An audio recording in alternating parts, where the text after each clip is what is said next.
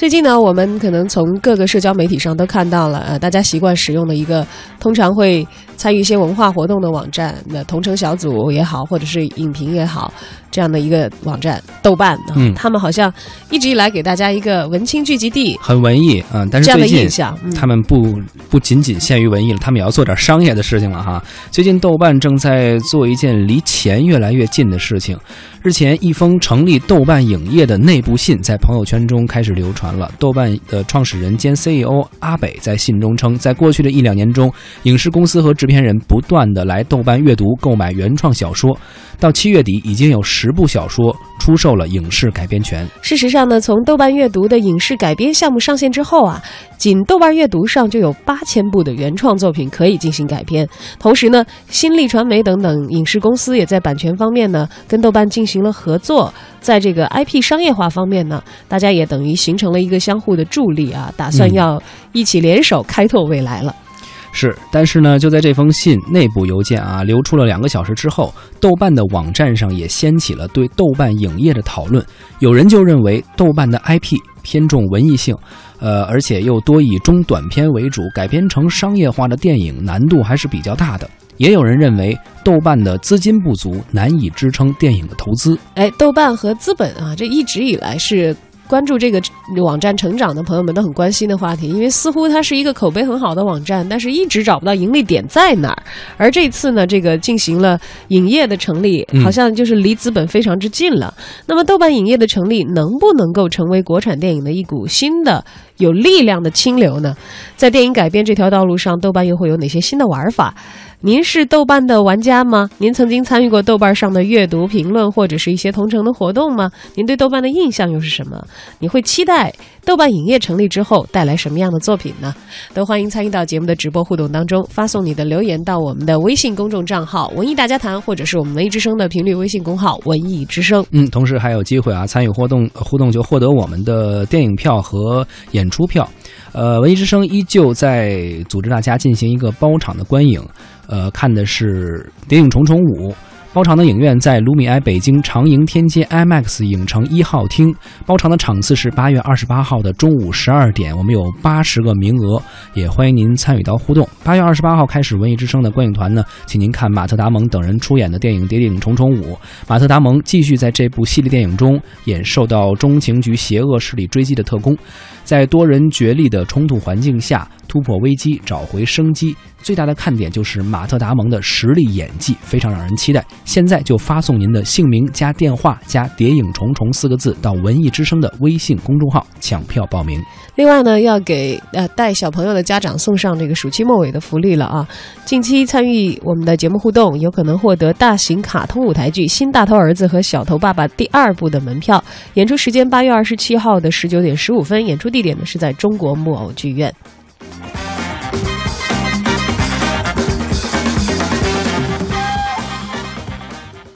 你眷恋的等你离去，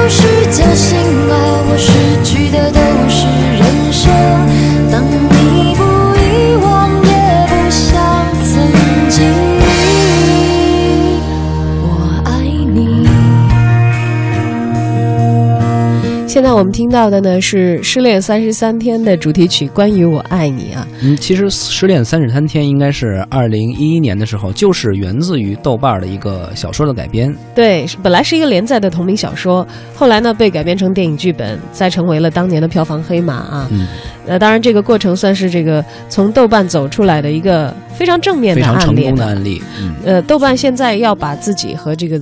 影视的资本市场捆绑得更为紧密呢，可能就是想一个又一个的再复制这样的成功。嗯今年六月的时候，豆瓣在阅读频道就增加了一个影视改编的入口，通过公布受读者欢迎、有改编潜力的豆瓣阅读的原创作品，邀请影视行业的专业人士参加到作品的影视改编中。呃，具体的流程呢，包括豆瓣阅读平台从投稿的作品中筛选、公布一些优秀作品，制片方和编剧通过身份认证之后啊，证明你确实是这这个行业的人，你就可以提交一些关于这个作品的剧本改编大纲。制片方呢也可以提交一下购买意向。如果编剧看中某部作品，提交改编大纲获得通过之后，豆瓣阅读呢将出资资助他完成后面的后续的剧本创作工作，并联系有意向购买的制片方，达成购买的意向。豆瓣呢还将协助组建项目，与编剧、制片方共同的参与改编。其实有一点点这个职业中介的意味啊，但是呢，他这个中介可能做的更加的专业化，有一个服务感在其中。嗯，因为影视改编这是一个呃大的工业生产链条当中还挺重要的一个环节，也不让这个作者孤军奋战，为他们寻找一些助力啊，寻找一些和其他环节相勾连的呃是呃一一些关键的因为。其实作为个人作者来说，他可能只是会写小说，对于后面的事情，他可能心有余而力不足。对豆瓣可能帮你完成的就是这样一件事情，帮你提供更多的资金的支持和专业的影视方面人才的一些支持。嗯，而其实可能很多很多有着原创作者的网站呢，都在做这个事情，就是收集好的内容，把它培育成大的这个 IP 啊。而豆瓣的模式，它的亮点又是在哪儿呢？那就是可能更多对这个本子、对这个内容感兴趣的人，又有一定的能力的人，有能力，嗯可以集体的参与进来啊，改变传统的方式，因为传统方式可能就是啊，南派三叔在这儿连载，然后火了。呃，那么网站呢搭个桥啊，帮影视公司联系到作者，那么这个可能中间抽个成啊什么的，对，具体的大家再去谈分配。然后呢，呃，一个本来可能写小说的人，呃，就要转行做编剧，或者是把这个自己的直接卖掉。改编权嗯卖出来、啊，卖出来再让别的人去编。而豆瓣呢，可能是在这个孵化的阶段，对于原作者提供更多的支持和帮助，能够希望在这个同质化的内容当中，现在能够实现一些创新。对，其实作为豆瓣来说，它有一个得天独厚的优势，就在于它本身豆瓣阅读这块儿就积累了很多作者，积累了很多作品。我们知道现在啊，大家都老提一个词儿叫大 IP，大 IP，但是大 IP 不是那么好产生的，它总是有一定的积累。包括我们之前说的南派三叔，那太早了，那是赶上那一波了。写了多少年了？对，而且赶上那个时代了，现在不是那么容易出来了。包括之前我们说的一段时间的这个《微微一笑很倾城》，也是在那个年代早就出来了。现在你作为作家，想通过网络连载，说想再达到他们当年的知名度是很难的。所以现在每个这种不管是新成立的出版公司，还是影视公司，还是所谓的一些就就是奔着做大 IP 去的公司，不是谁都能做出大 IP 的。但是他们现在做一件什么事情，就是签作家，这个是没有成本的，因为作家太多了。他反正也要找网站去发自己的文章那我就去签很多很多作家，你这个作品跟我签一个，我也不用给你钱，我就帮你代理，将来有人找你拍，我给你钱。不，没人找你拍，我还替你去宣传。哎，这对于作家来说，好像多了一个宣传的出口。对于这个所谓的 IP 公司也好，它能够签很多作家。豆瓣儿在这方面有得天独厚的优势，因为它本身豆瓣阅读就有很就是一个这样的多作家。平台，对对，同时它只需要做后面那个事那那个事情就可以，它有一定的原始积累。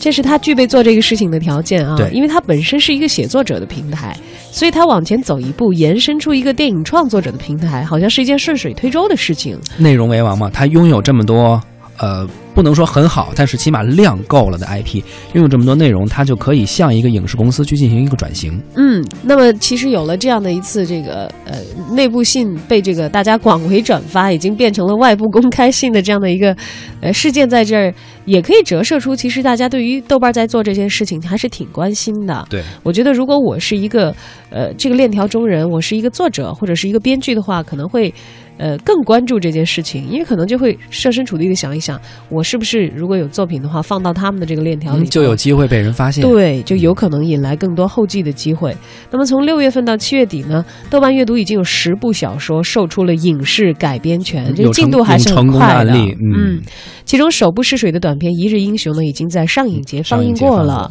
另外还有科幻小说《追逐太阳的男人》，呃，授权以百万的价格卖给了新丽影，而豆瓣呢也将参与这部电影的联合制片。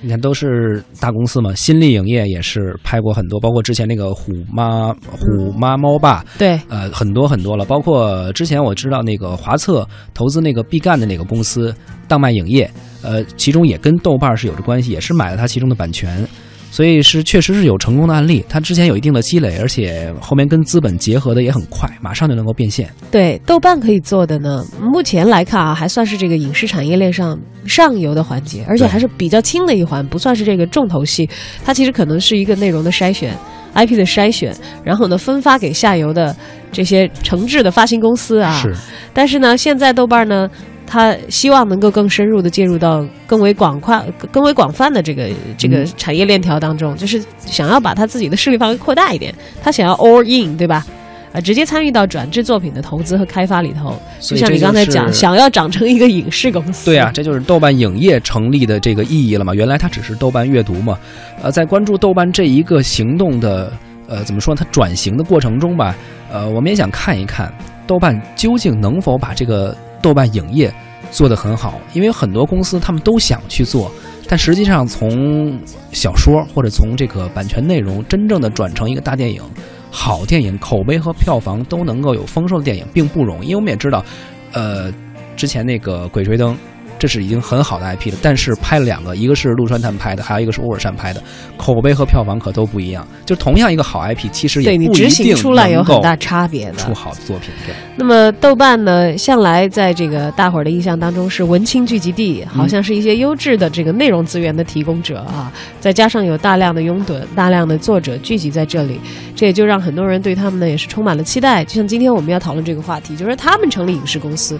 你要说在这个茫茫的我们的影视大潮当中，无非就是多了一间公司而已。但是豆瓣呢，多多少少会寄予很多，呃，对内容有期待的、爱好文艺的青年们啊，他们的更多的希望。对，自带粉丝光环，希望它是一股清流，是但是，呃，会是这样的吗？这还存一个问号，我们也要看他们后期做出的事情啊。啊，对于豆瓣的这个话题呢，我们也邀请到了文艺大家谈的节目评论员、影视策划人海中金。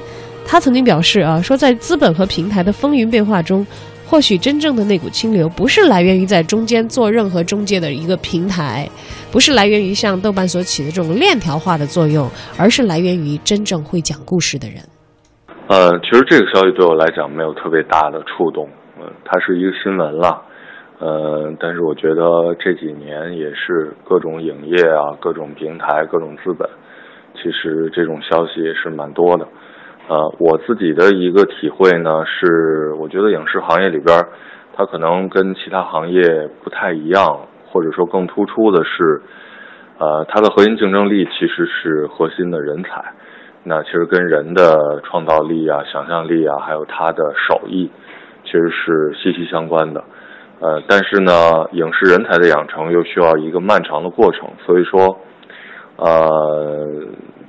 它是相对比较稳定和固定的，它并不会因为这个行业里边突然进来资本或者突然有新的平台，就会生发出新的人才和相应的核心竞争力。所以其实最后看来看去呢，就是还是。那些核心人才和经过多年的沉淀涌现出来的，呃，我认为是极个别的这种新秀的人才。那其实他们在折腾，他们在出作品，呃，所以说，呃，就是甭管他们的出身是在哪儿，他们的现在的现在的归属是在哪儿，但是我觉得其实最重要的还是这些人，而不是。相应的资本和平台。你看，这是一位这个呃，我们的影视产业链条中人啊，这个嗯编剧出身。你说，其实平台可能，你看他完全没有像我们好像讨论到这个问题的时候，就多了一个公司而已对，其实也有和激动啊也有咱们听友啊，那个在底下有评论，说到底，影视公司啊，缺的不是老板，不是 CEO，